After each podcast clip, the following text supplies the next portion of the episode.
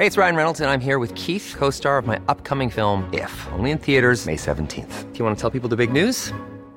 All right, I'll do it. Sign up now and you'll get unlimited for $15 a month in six months of Paramount Plus Essential Plan on us. Mintmobile.com slash switch. Upfront payment of $45 equivalent to $15 per month. Unlimited over 40 gigabytes per month. Face lower speeds. Videos at 480p. Active Mint customers by 531.24 get six months of Paramount Plus Essential Plan. Auto renews after six months. Offer ends May 31st, 2024. Separate Paramount Plus registration required. Terms and conditions apply if rated PG. Esto es Noticias a la Hora. Heraldo Radio le informa.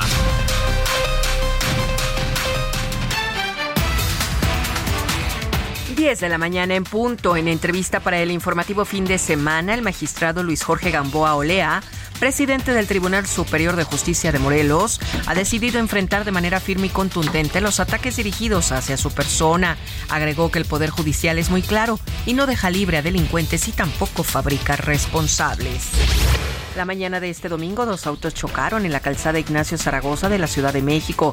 Atropellaron a diversos transeúntes afuera del metro Tepalcates, donde dos quedaron gravemente heridos. A la zona llegaron de manera inmediata los servicios de emergencia. Habitantes de rancherías del municipio de Apatzingán han reportado en el transcurso del fin de semana la caída de drones abastecidos con explosivos, situación que se intensificó la noche de este sábado. Hasta la mañana de hoy domingo ninguna autoridad ha informado el saldo de las agresiones. Para el próximo año, el gobierno capitalino destinará un presupuesto mayor al programa de mejoramiento como parte del esfuerzo por transformar el entorno y la calidad de vida de los habitantes de la ciudad. Así lo indicó el jefe de gobierno, Martí Batres. En el orbe, el presidente Vladimir Putin externó que no rechaza la idea de mantener conversaciones de paz con el enemigo, siempre y cuando dejen de lado su ofensiva. Esto durante una reunión con los líderes africanos es en San Petersburgo. Desde Paraguay se informa que este domingo alcanzó el récord Guinness a lograr preparar un asadito de 260 metros de largo, con lo que superó la marca de 233.67 metros que ostentaba Turquía. Y vámonos hasta la redacción del Heraldo Radio porque Gerardo Mondragón nos tiene información. Adelante Gerardo, ¿qué tal? Hola Moni, muy buenos días. Te comento que el actor Johnny Depp reapareció con bastón tras ser encontrado inconsciente en Budapest Luego de una semana de que el actor fuera encontrado desmayado en su hotel de Budapest, Deep llegó al lugar en donde se llevaría a cabo su concierto pospuesto con su banda de Hollywood Vampires y salió usando un bastón para continuar con sus conciertos pospuestos. Las imágenes fueron tomadas al momento en el que llegó al recinto, donde el actor pudo interactuar con algunos fans, acercándose para filmar varios autógrafos y tomarse varias fotografías, aparentando un buen estado de salud. Sin embargo, se puede observar que el actor aún cojea un poco. Es la información que te tengo, Moni. Regreso contigo. Eh, información de los espectáculos, claro que sí. Muchas gracias, Gerardo. Buen día. Gracias, buen día. Son las 10 de la mañana con 3 minutos, tiempo del centro. A continuación, amigos, los invitamos a que se queden en la frecuencia del Heraldo Radio porque estará su programa Periodismo de Emergencia. Les saluda Mónica Reyes. Esto fue Noticias a la Hora. Siga informado, un servicio de Heraldo Media Group. Esto es Periodismo de Emergencia. Con Hiroshi Takahashi, Arturo Rodríguez y Karen Torres. Con las reglas del oficio.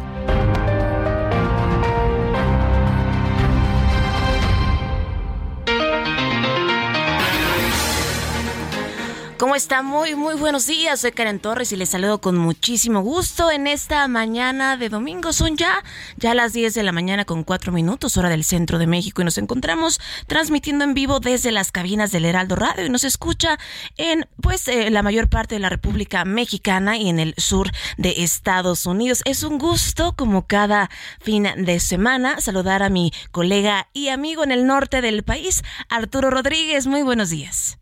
También en esta mañana pues estaremos haciendo, mire, algunos enlaces precisamente con algunas temáticas que han estado llegando a las mesas de redacción y son sin duda eh, temas eh, relevantes. Por supuesto abarcaremos desde el tema electoral, eh, desde el tema judicial y por supuesto legislativo. Se habla de un año importante, una ruta 2024 pues para las próximas elecciones. y también mire, pues por las noticias que estuvieron dando la vuelta al mundo el día de ayer, capturan al hijo de Petro, también eh, pues en México se, se, mm, se, hace un presupuesto mayor y es que el INE duplica para el 2024 hasta 27 mil millones de pesos. La bancada de Morena en San Lázaro está dispuesto a otorgar al menos 24 mil millones de pesos, lo mismo que recordemos ocurrió en el 2018. Eh, será pues en este 2023 eh, le aprobaron 13 mil 984 millones de pesos al INE para este 2024 y en otros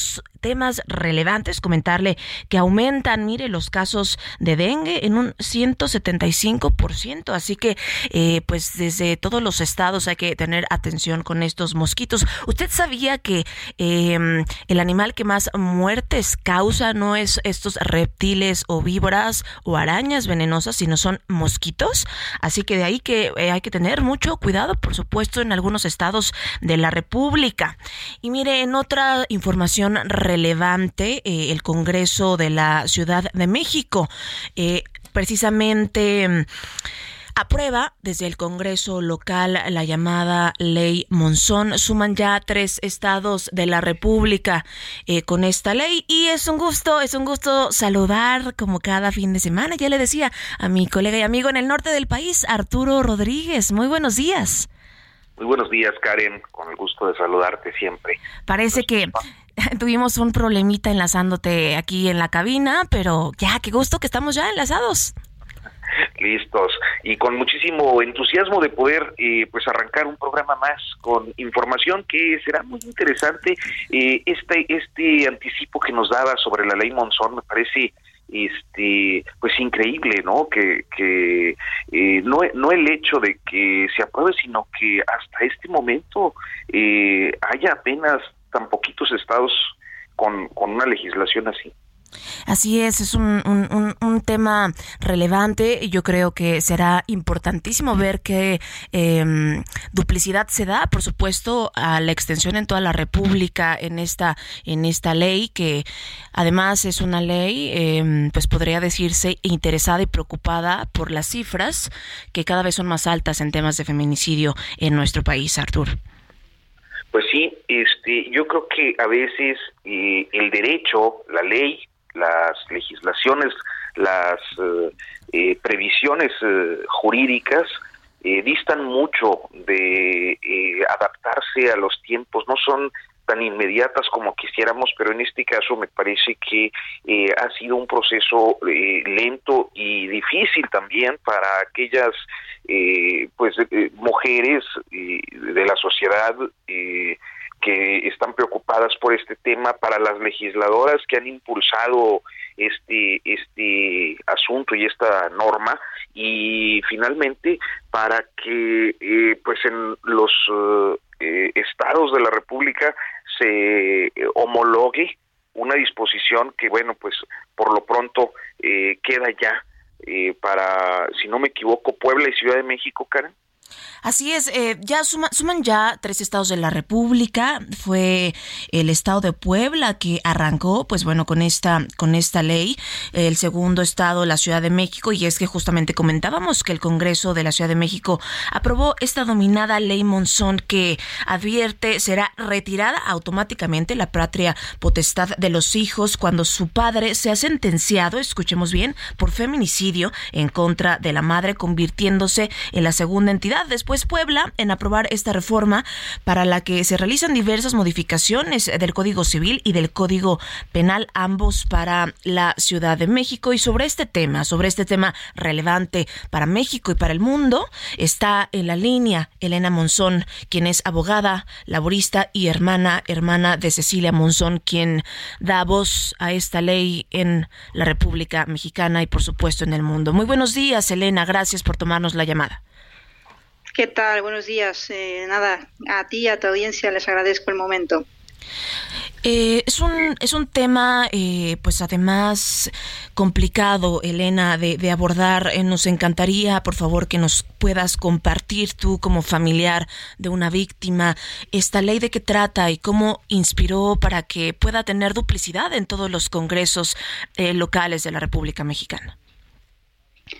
Así es, es una, es una ley que efectivamente toca un tema pues muy sensible, ¿no? Desde muchas aristas.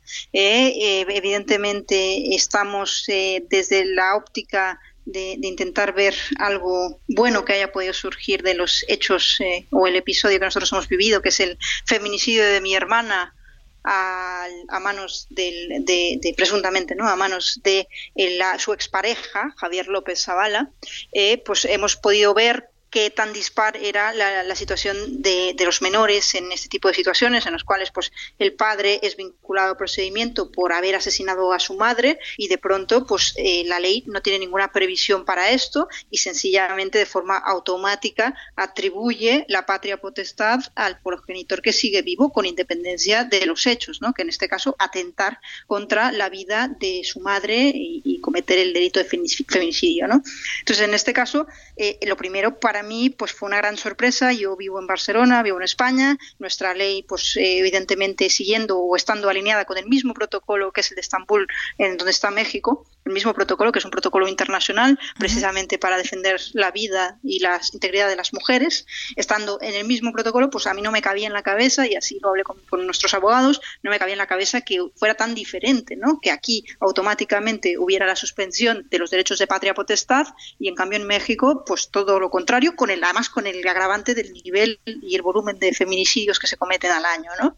Entonces, para mí eh, ha sido eh, muy grato el, ver que sí hay una sensibilidad sobre este tema, porque si algo demuestra la aprobación de la ley Monzón es que la sociedad y sobre todo eh, los congresos que lo han negociado y debatido y finalmente votado, pues han tenido la sensibilidad de entender que esto va de los derechos de los menores, de las y los menores, con independencia del padre, la madre y lo que sería en sí el, entender la, patria potestad como propiedad, no, no, no. Entender que esto va de derechos de los menores, de que, que no se les ¿no? De que no tengan que estar en contacto con la persona a la que a lo mejor vieron incluso matar a su propia madre, ¿no? Y en este sentido, como digo, lo que es grato es ver una especie de bálsamo en ese sentido de que sí existe esa sensibilidad y que se está avanzando. Decías hace un segundo que Ciudad de México y Puebla lo han aprobado. No, no, estamos ya ante cuatro estados que lo han aprobado, porque eh, lo han aprobado Puebla, Ciudad de México, Colima y Sinaloa ahora mismo. Entonces estamos avanzando. Exactamente, tenemos cuatro estados, además de una decena más en donde se ha propuesto, y estamos avanzando precisamente porque creo que sí que está calando el mensaje de la sensibilidad de que la patria potestad se tiene que ejercer en beneficio de los menores, ¿no? Si no, no tiene sentido. Sin duda, Colima, eh, permíteme rectificar, efectivamente es el cuarto eh, país que se suma y se ha presentado ya, hay que compartirle a la audiencia, eh, em, compartir a la audiencia ya 15, se ha presentado en 15 congresos esperando, pues bueno, que esta iniciativa no solamente suba a tribuna, sino que además sea aprobada por unanimidad en los eh, los congresos locales en cuatro, en cuatro estados ya aprobada. Y Arturo Rodríguez, por favor. Sí, eh, muchas gracias por tomarnos esta comunicación.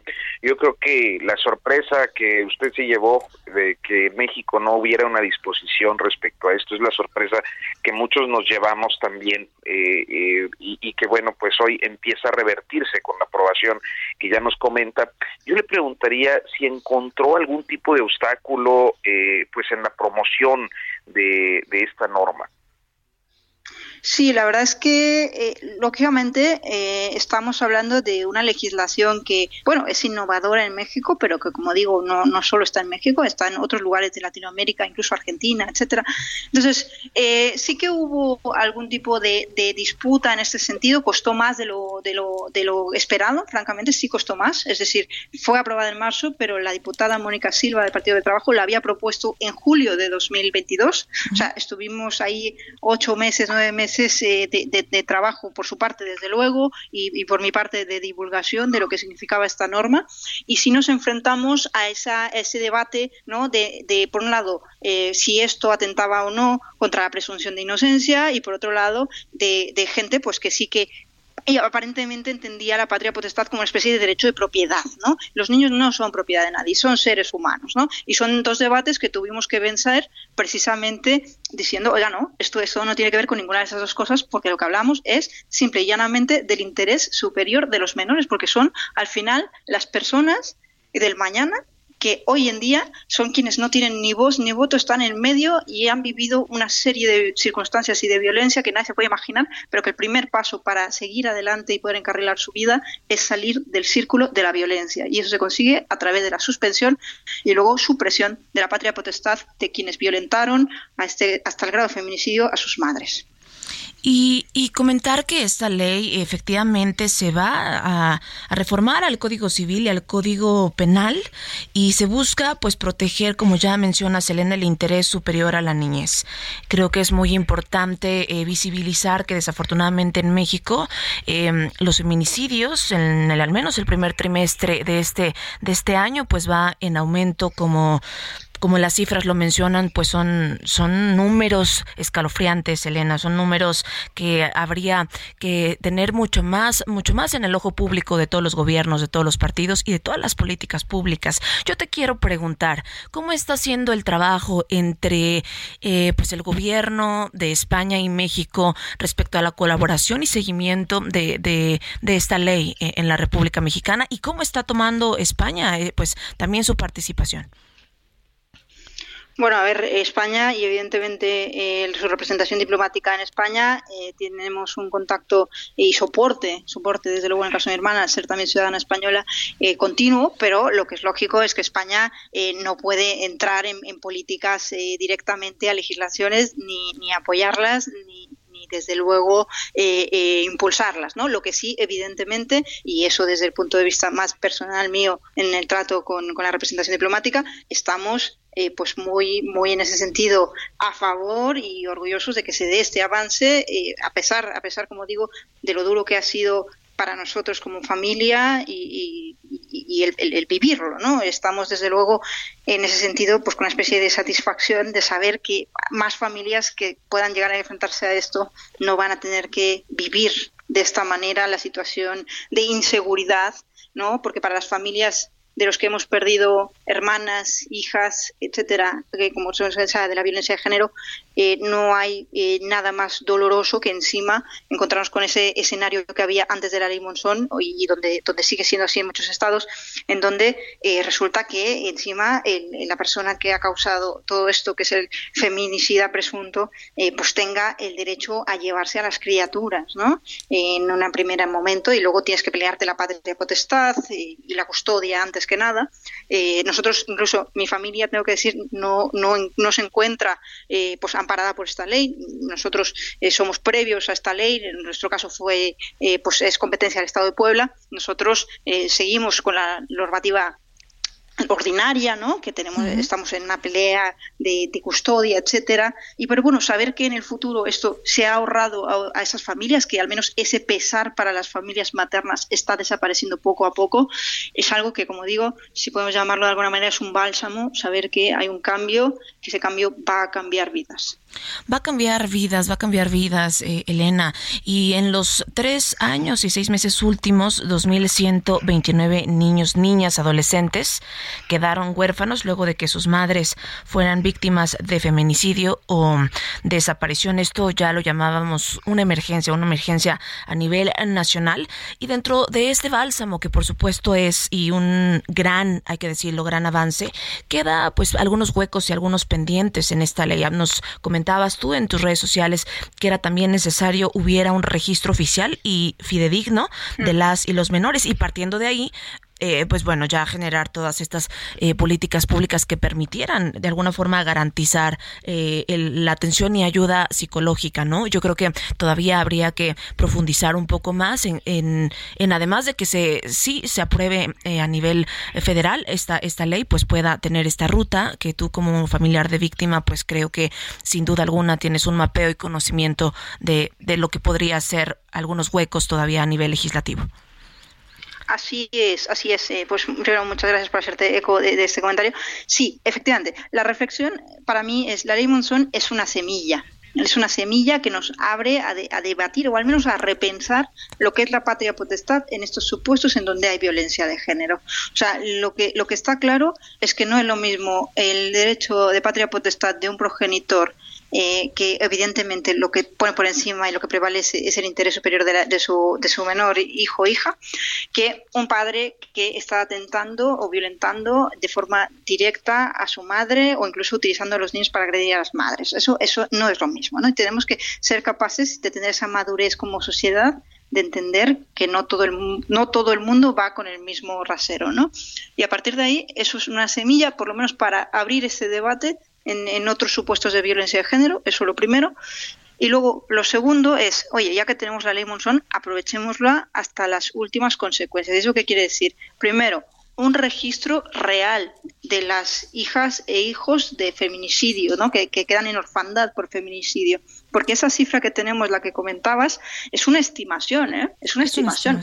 Nadie, Nadie tiene certeza de cuántos menores ahora hay ahora mismo en 2023 en México que sean menores y que sean estén en orfandad por feminicidio, porque sí que hay una clasificación de víctimas, la hay, esto lo reconozco que la hay, ¿vale? Pero la realidad es que no se considera, no hay, no hay un, registro oficial en donde se incluyan solo a estos menores, ¿no? O sea, no hay como un registro y a partir de ahí pues no hay una realmente un análisis fidedigno de qué pasa con estos niños, qué pasa con estos niños, ¿no? Muchos de ellos eh, pues están en una situación, una especie de limbo, que les cuida una familia paterna o una familia materna, en el mejor de los casos, ¿no? y, pero bueno, son las familias las que asumen el 100% de la carga. Al no ver este registro, desafortunadamente, no hay una responsabilidad del Estado, no se está asumiendo una responsabilidad del Estado, que es hacerse cargo de las consecuencias de la violencia. Porque yo lo que considero es que si México está abandonando sus obligaciones respecto a proteger a las mujeres, al menos tiene que asumir las consecuencias de haber incumplido esas obligaciones, que es cuidar a esas y a esos menores. Elena, muchísimas gracias por tomarnos la llamada desde España, desde el otro lado del mundo. Será así nuestro trabajo dar continuidad de investigación periodística para conocer más sobre estas cifras, sobre ya estos cuatro estados donde se ha aprobado ley Monzón. Muchísimas gracias por tomarnos la llamada de este tema, pues bueno, tan, tan sensible, nuestro afecto y reconocimiento a esta lucha que encabezas en nombre de tu hermana Cecilia Monzón. Muchísimas gracias, Elena Monzón, abogada y laborista agradezco mucho. Gracias. Buenos días. Hasta luego. Periodismo de emergencia. Con las reglas del oficio.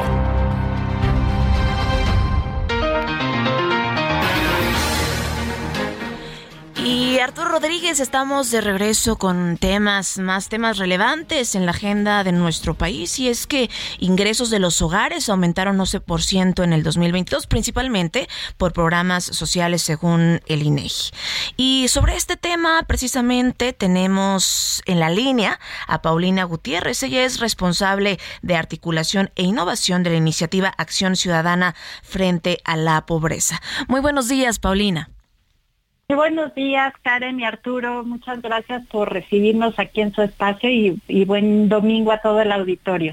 Muchísimas gracias, Paulina. Pues en la encuesta nacional de ingresos y gastos de los hogares 2022 del INEGI se reveló que los ingresos de las familias con menos recursos en México registraron un incremento del 11%, esto en comparación del 2020, principalmente por programas sociales del gobierno federal, cuyo número, pues bueno, son números beneficiarios. También lo que se le en este periodo. ¿Qué información nos puedes compartir al respecto? Pues mira, eh, Karen, nosotros hicimos un análisis inicial de la encuesta nacional de ingresos y gastos de los hogares y lo que queremos, eh, a pesar de la narrativa que se ha dicho, en efecto, pues sí hay un incremento de los ingresos de los hogares respecto a los años anteriores, pero nosotros eh, queremos poner el enfoque en que se confirma el bajo nivel del ingreso laboral de millones de personas, pero también se puede constatar que la mayoría de los hogares, incluso entre los más pobres, no reciben transferencias de programas gubernamentales. Nosotros decimos que es mejor eh, comparar 2018 a 2022, porque ustedes recuerdan que en 2020, pues por la pandemia, hubo un grave eh, pues deterioro de todos los indicadores en el país, ¿no? Entonces, lo correcto es de 2018 a 2022 sí hubo un incremento en el ingreso de los hogares, pero de 4.6%. Oye, Pau, ¿y te parece si vamos rápidamente a un corte y volvemos y nos, por favor, con, completas eh, la, la, entrevista? ¿Nos, ¿Nos das permiso? Volvemos en breve, en muy breve, de regreso contigo. ¿Te parece? Claro que sí, gracias. En un momento continuamos en Periodismo de Emergencia por el Heraldo Radio.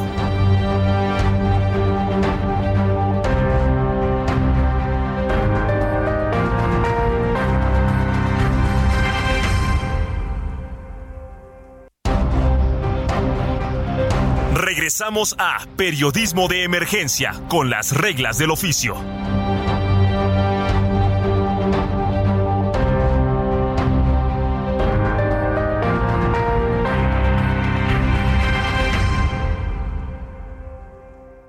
Minuto y piensa en tu momento favorito. El nacimiento de tu primer hijo o su primer cumpleaños. Ahora piensa en las empresas y en los empleos que hay detrás. El de Ana que trabaja en la empresa donde hacen los biberones. El de Carlos que hace los pasteles. Empresarios y colaboradores trabajamos para que a todos nos vaya mejor. CIRT, Radio y Televisión Mexicanas. Voz de las empresas. Consejo de la Comunicación.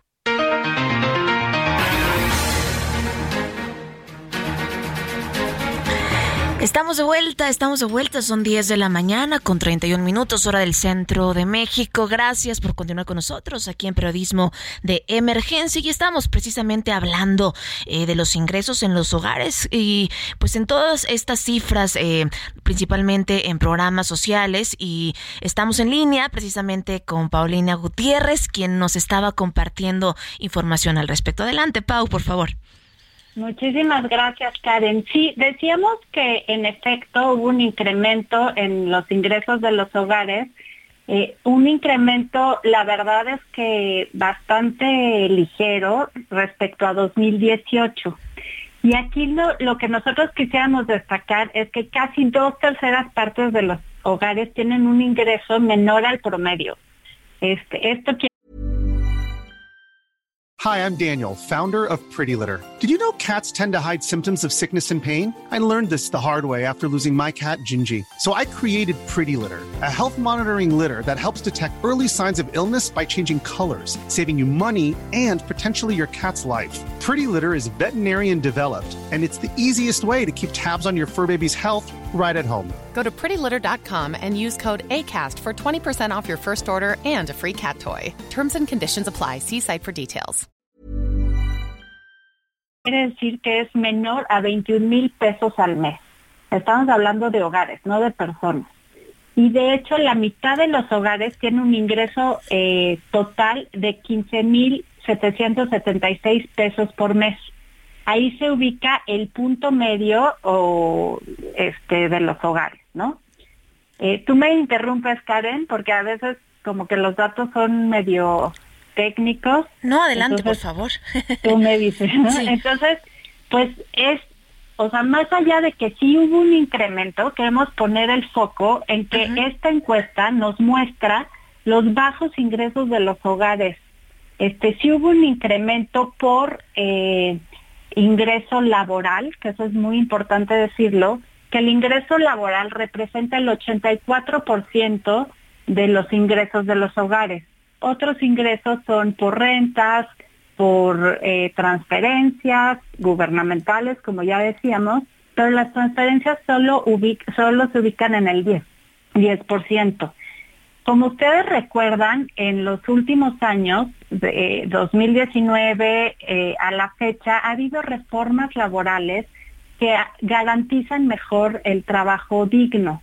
Esto quiere decir, y también se ha este, puesto en marcha pues un incremento salarial año con año, desde el último año del gobierno de Enrique Peña Nieto, hay que decirlo, este, se ha disminuido esta política o se ha eliminado esta política de contención salarial.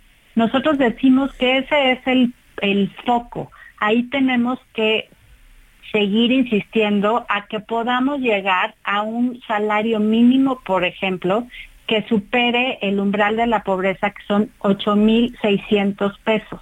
Ahora está en 6.210 pesos el salario mínimo, entonces le faltarían 2.390 pesos para poder alcanzar este pues esta poder que una familia pueda comprar este la canasta básica, por ejemplo. Este, pero si vemos los datos que nos arroja la encuesta, la mitad de los hogares sobreviven con un ingreso laboral igual o menor a 10.272 pesos. Entonces esto no es nada para alzar las, este, las campanas al vuelo, porque pues imagínense, la mitad de los hogares apenas este, sobreviven con 10 mil pesos, ¿no? Y hay sí una ligera mejoría del 6%, pues en 2018 el, este eh, era de 9.655 pesos. Este, entonces sí hay una ligera mayor este, mejoría, pero si nos vamos en específico a los deciles, que les recuerdo que los deciles, hay 10 deciles, se divide la población en 10 deciles, que es un décimo de la población, este, que abarca 3 millones 800 mil personas más o menos, y el primer decil, el que tiene menos ingresos, digamos, solo gana, mil solo tiene ingresos por trabajo de 1.906 pesos al mes. Esto es que no le alcanza ni siquiera para comprar una canasta alimentaria por persona, que son 2.124 pesos al mes. Mensual por persona. Pues pareciera que no nos está alcanzando cada vez en el súper, en el mercado, en los mercados, en los tianguis, eh, los precios van a la alta. Arturo Rodríguez. Eh, Paulina, buenos días. Y, lo escuchaba y, creo que hay en estos tiempos es, difícil comprender eh, la situación de, la pobreza y, de cómo superarla, eh, principalmente por una razón. Vemos estas estadísticas que nos están diciendo que el, país tiene una, un mejor ingreso, principalmente por los programas sociales. del otro lado, vemos que hay una precariedad en eh, el ingreso por empleo. Es decir, eh, hace poco se daba una, una discusión que se dan eh, cotidianamente, donde algún actor político decía que, pues sí, vamos a mantener los programas sociales, pero nadie puede sustituir un empleo buen remunerado, bien remunerado. Y el presidente López Obrador respondía diciendo, se trata de un pensamiento conservador, son los liberales que eh, no están de acuerdo a la gente. Ante una situación de discusión pública como esta, ¿qué es lo que, tenemos que interpretar desde el análisis, desde, los datos? Es decir, desde la perspectiva científica social. Eh, muchas gracias por la pregunta y es muy importante eh, decirlo. Pues nosotros sí tenemos otros datos porque las transferencias de programas gubernamentales representan menos del 3% del total del ingreso de los hogares. Es decir, por cada 100 pesos de ingreso de los hogares, solo 2 pesos 80 centavos provienen de transferencias de programas gubernamentales. Eso sería una cosa. La segunda cosa que te diría es que las transferencias de programas gubernamentales en efecto se han incrementado pero 9 millones 107 mil hogares, entre los 15 millones 24 mil hogares de menos ingresos, no reciben transferencias de programas gubernamentales. Esto quiere decir de los deciles del 1 al cuarto con menor nivel de ingreso. Es decir, 6 de cada 10 hogares de menor ingreso están excluidos de las transferencias de programas de gobierno. Entonces nosotros lo que decimos es que no eh, que los programas gubernamentales no están influyendo en aumentar los ingresos de los hogares. Lo que tenemos que hacer es eh, políticas públicas que puedan eh, favorecer el diálogo social para que se incrementen los salarios este y, y sí los ingresos laborales porque el 84% de los ingresos de las familias provienen de estos ingresos este, laborales. Y eso es de, sin duda una buena noticia, pero que estaremos por supuesto dando más seguimiento, como ya bien decías, este aumento del 11%, no necesariamente habrá que eh, alzar las manos y festejar. Yo creo que es un tema relevante, un tema importante que no te entrega. Nos encantaría que termines de, de conversar con nosotros y ahondemos mucho más en estas cifras que son por supuesto muy importantes para todas las familias mexicanas. Paulina. ¿Algo que te guste agregar rápidamente? Bien, eh, quisiera decir rapidísimo que eh, pues tengan presente nuestra página y nuestras redes sociales que íbamos a seguir sacando ¿Cuáles información. son? ¿Nos compartes, por favor? Frente a la pobreza.mx y también en todas las redes sociales frente a la pobreza. Paulina Ahí estamos Gutiérrez. esperando la medición de la pobreza de Ok. Coneval. Estaremos atentísimos de las redes, así que Paulina Gutiérrez, responsable de articulación e innovación de la iniciativa Acción Ciudadana frente a la pobreza, muchísimas gracias por tomarnos la llamada y te esperamos en un próximo enlace para continuar platicando de estos temas tan relevantes. Muchísimas gracias y que tengan buen domingo, Karen y Arturo. Periodismo de emergencia. Con las reglas del oficio.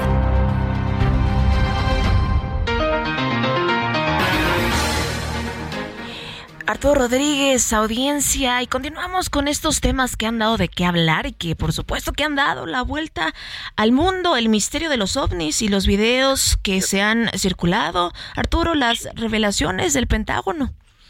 bueno, de, de un exoficial de, de inteligencia. A mí me, me parece interesante porque eh, ponía yo por ahí algunos comentarios en, en Twitter, eh, en el sentido de que eh, pues el siglo XX eh, generó muchísima ficción eh, en el ámbito literario, eh, pero esa ficción hoy eh, pues forma parte de nuestras realidades, ¿no? pandemia, hipervigilancia o este fenómeno ovni que a lo largo de la semana ha sido pues muy comentado a partir de una comisión, un, un comité en, en, en, el Senado estadounidense, donde eh, un exoficial de inteligencia habla de la eh, captura o de la recuperación de, naves e inclusive de material biológico y esto pues se ha prestado a, toda una eh, polémica discusión desde aquellas que van eh, en, la tónica del conspiracionismo como eh, las que eh, pues tratan de encontrarle un sentido o de confirmar eh, preconcepciones, ideas preconcebidas sobre este, este asunto. Y yo creo que hoy pues es muy importante, Karen, que podamos tener, yo siempre apelo a esto, ¿no? Eh, que podamos tener una visión desde la ciencia sobre cuál es la discusión y hacia dónde nos está conduciendo eh, eh, los hechos. Así es, y precisamente sobre este tema tenemos en la línea a Julieta Fierro. Ella es investigadora del Instituto de Astronomía de la UNAM y también profesora de la Facultad de Ciencias de la UNAM. Muy buenos días, profesora Julieta Fierro. Hola, muy buenos días. Gracias por invitarme a su espacio. Pues efectivamente, el problema de fondo es la falta de transparencia.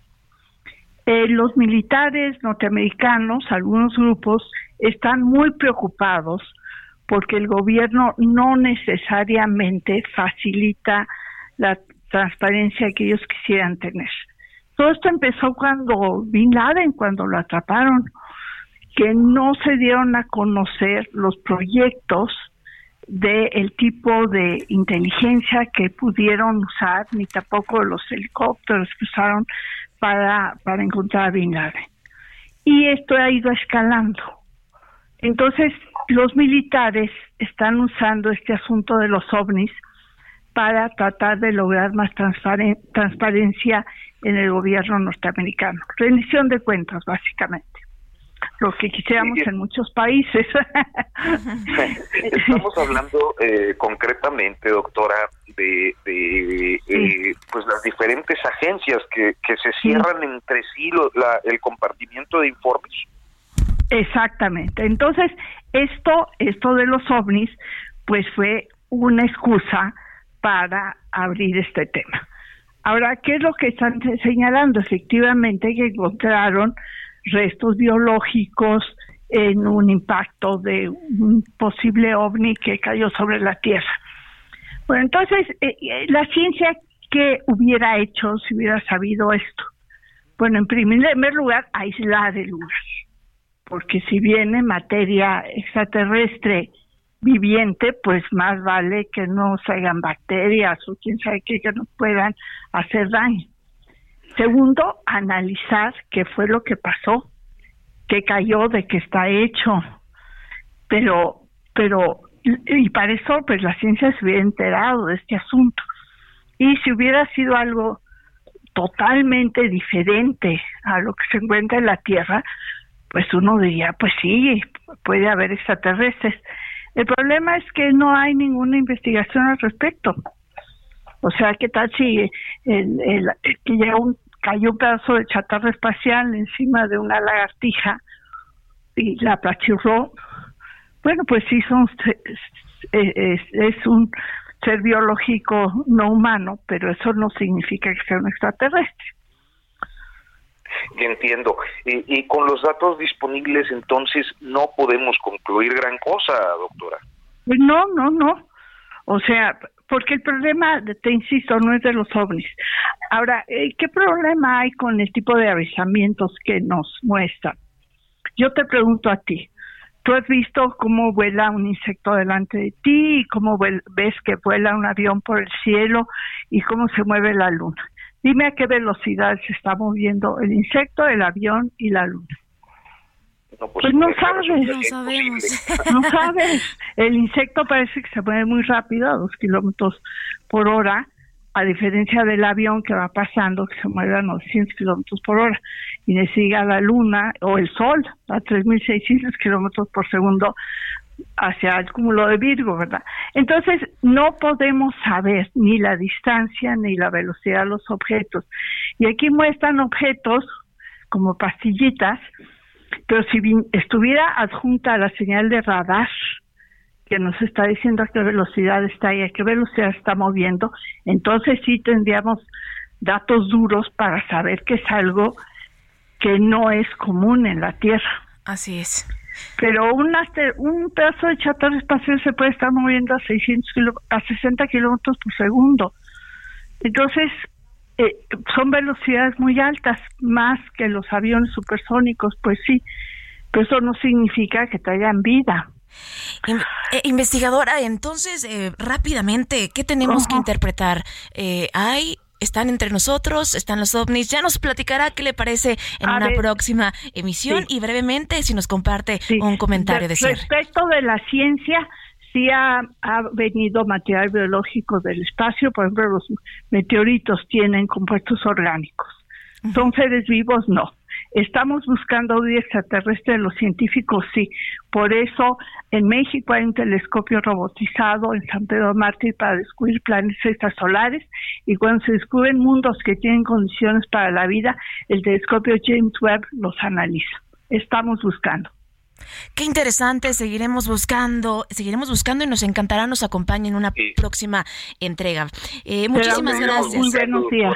Muchísimas gracias, Julieta Fierro investigador del Instituto de Astronomía de la UNAM. Gracias por tomarnos la llamada. Todo menos fútbol.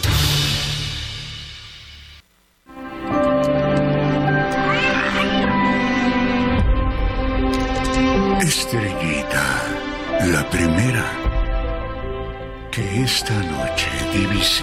Y estamos ya, ya, ya en esta última sección y es que se afianza el 48 Hours Film Project como el festival de cine, mire usted, tipo rally más, más grande del mundo. Y sobre este tema tenemos en la línea a Camila de Michelis, quien es directora de cine, productora, guionista y directora de este proyecto. Muy buenos días, Camila. Buenos días, gracias por invitarme. Muchísimas gracias a ti. Por favor, cuéntanos cómo surge este proyecto y qué nos puedes platicar acerca de la transición de pues este rally, el más grande del mundo.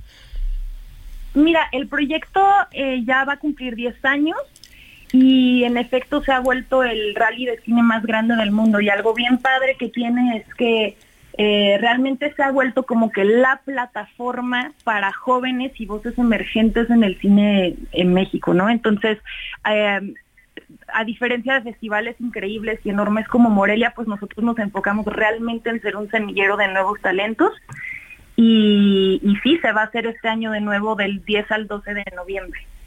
Camila, y también... ¿Cómo va la convocatoria? Sí, sí, sí. La convocatoria abre en septiembre, en realidad. Eh, pero bueno, sí esperamos a más de 8.500 cineastas jóvenes participando, entonces eh, incluso igual y más por ser el décimo aniversario.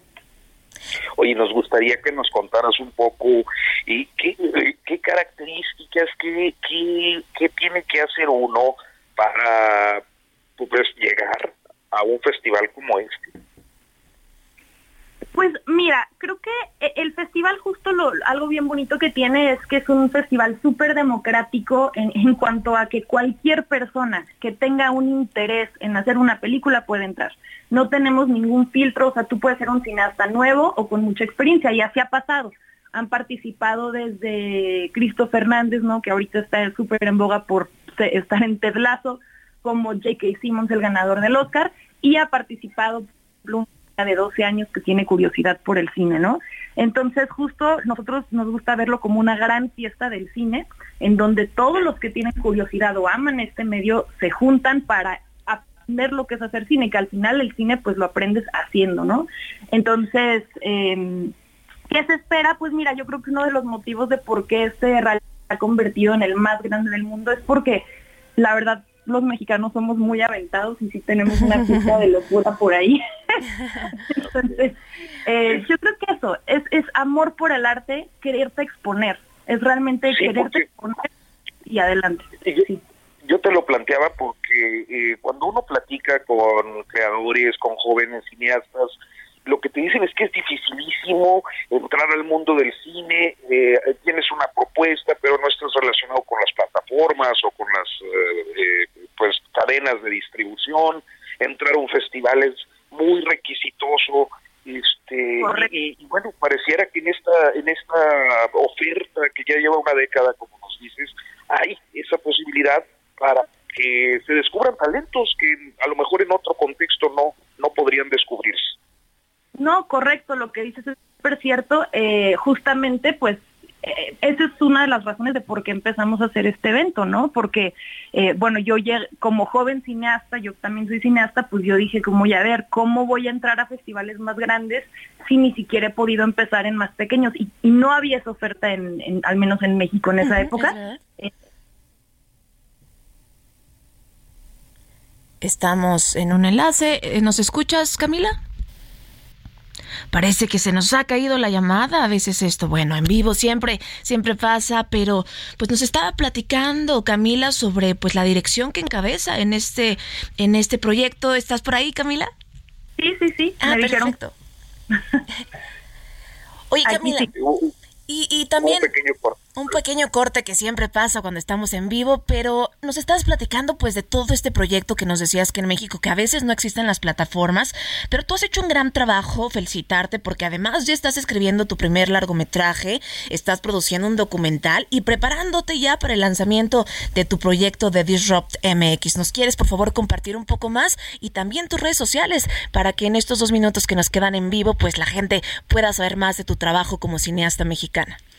Claro que sí, pues mira, justo creo que se liga un poco con lo que hablábamos de tener plataformas, ¿no? Para poder justo eh, ver, ver y escuchar voces nuevas. Eh, Disrupt MX se, se trata de eso, es, es parte, Disrupt MX organiza entre otros el festival, pero también es parte de un movimiento que tiene que ver con profesionalizar la industria. Eh, justo ahorita, por ejemplo, con todo lo que está sucediendo a nivel internacional con la huelga de actores en Hollywood, México tiene un potencial enorme de ser un hub, el hub número uno de producción para atraer toda esa inversión, ¿no? este, por un millón de razones que ahorita va a ser difícil explicar en un minuto. Sin embargo, México solo recibe el 1% de esa, de esa inversión global audiovisual. Y yo creo que eso tiene que ver con muchas cosas, ¿no? Falta de incentivos fiscales y todo, pero también falta de, de profesionalizar la industria y de tener plataformas y espacios donde podamos realmente tener y es, o sea, buscar talentos nuevos, no, no las mismas cinco personas que siempre vemos en salas de cine, eh, sino realmente empezar a prestar atención a nuestros jóvenes cineastas, porque talento pues realmente hay muchísimo. Y, em, y así es, compártenos por favor tus redes sociales rápidamente. Claro que sí. Eh, mira, las redes del festival son 48HFPMX. Y eh, mis redes son Camila con dos L's de Michelis. Camila, pues esperemos, esperemos que tú seas ganadora en algún momento de un Oscar. Nos dará muchísimo gusto seguir cubriendo todos tus trabajos, todos tus proyectos. Es algo que emociona y que por supuesto este apoyo al talento joven es tan relevante. Gracias Camila de Michelis, directora de cine, productora, guionista y directora del 48 Hours Film Project México. Muchísimas gracias Camila. A, a ti, a ti, muchísimas gracias. Hasta luego. Hasta luego. Y Arthur, pues vamos ya cerrando este programa como cada fin de semana. Muchísimas gracias por el favor de su compañía, Karen. Un gusto. Nos escuchamos el sábado.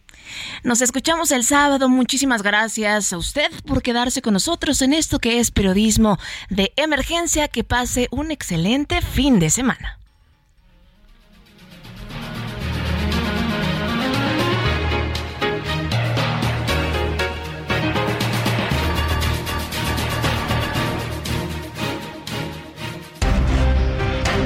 Hasta aquí, periodismo de emergencia.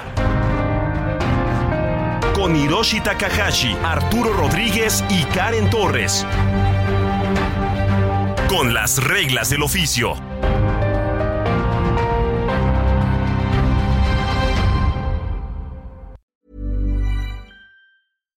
Hi, I'm Daniel, founder of Pretty Litter. Cats and cat owners deserve better than any old fashioned litter. That's why I teamed up with scientists and veterinarians to create Pretty Litter. Its innovative crystal formula has superior odor control and weighs up to 80% less than clay litter.